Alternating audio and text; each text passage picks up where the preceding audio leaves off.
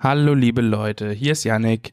Ich hatte vor kurzem das Vergnügen, mit der wundervollen Tones and I ein Zoom-Interview nach Australien zu führen. Wir haben über ihren Hit Dance Monkey gesprochen und natürlich darüber, was es überhaupt bei ihr ausgelöst hat, wie Australien darauf reagiert, dass Australien einen neuen Star am Himmel hat. Außerdem natürlich über upcoming Projekte und über vieles weiteres. Vergibt mir, wenn ich ein wenig müde wirke. Es war um 7 Uhr in der Früh. Zeitverschiebung ist wirklich etwas Schlimmes. Viel Spaß.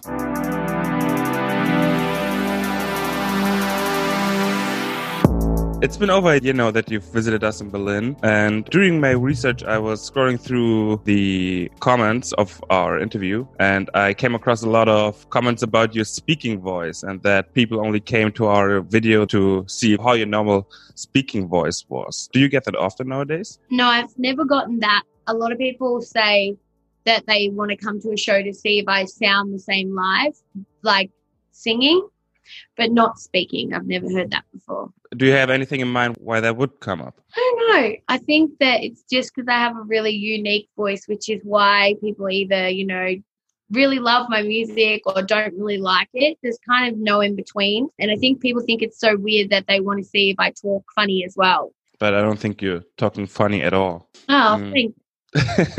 How has this past year been like for you? Well, at the start, it was awesome. I was traveling. I got to do some really cool things and play some really cool shows.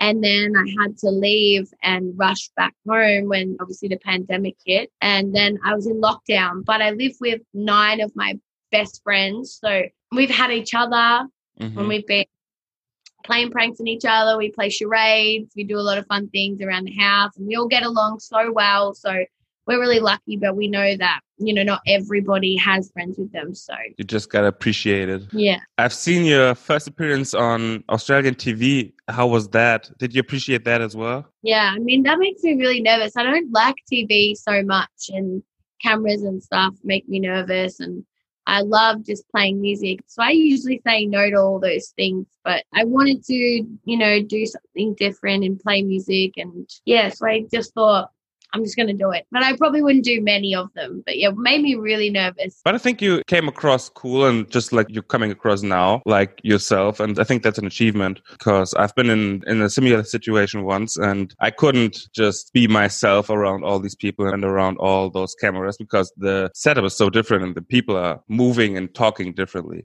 Yeah, I think so too. I think it's really hard for me. I don't like to do them because I have this thing where I can't ever fake anything. I can't raise my voice higher to be like, hello. Like I can't do that genuinely. Mm-hmm. So that's why I get really nervous doing TV things because unlike people that can do TV, I can never fake. I just talk like this. And it doesn't mean I'm happy or sad or angry or anything. It's just how I talk. And so TV makes me nervous because everyone's so full on. So, mm-hmm, yeah. mm-hmm. but I still loved how the hosts really appreciated you, and I feel like all of Australia is appreciating you a lot. Do you get that a lot? That people come up to you and give you all the love and appreciate you just for being you? In Australia, definitely everywhere I go, but people in Australia aren't so mad, like you know, heck, crazy about it. They just like come up and say things like, "Hey, I really like your um, new song," or "Hey, can my friend get a photo?" Or people say, "Can my kid get a photo?"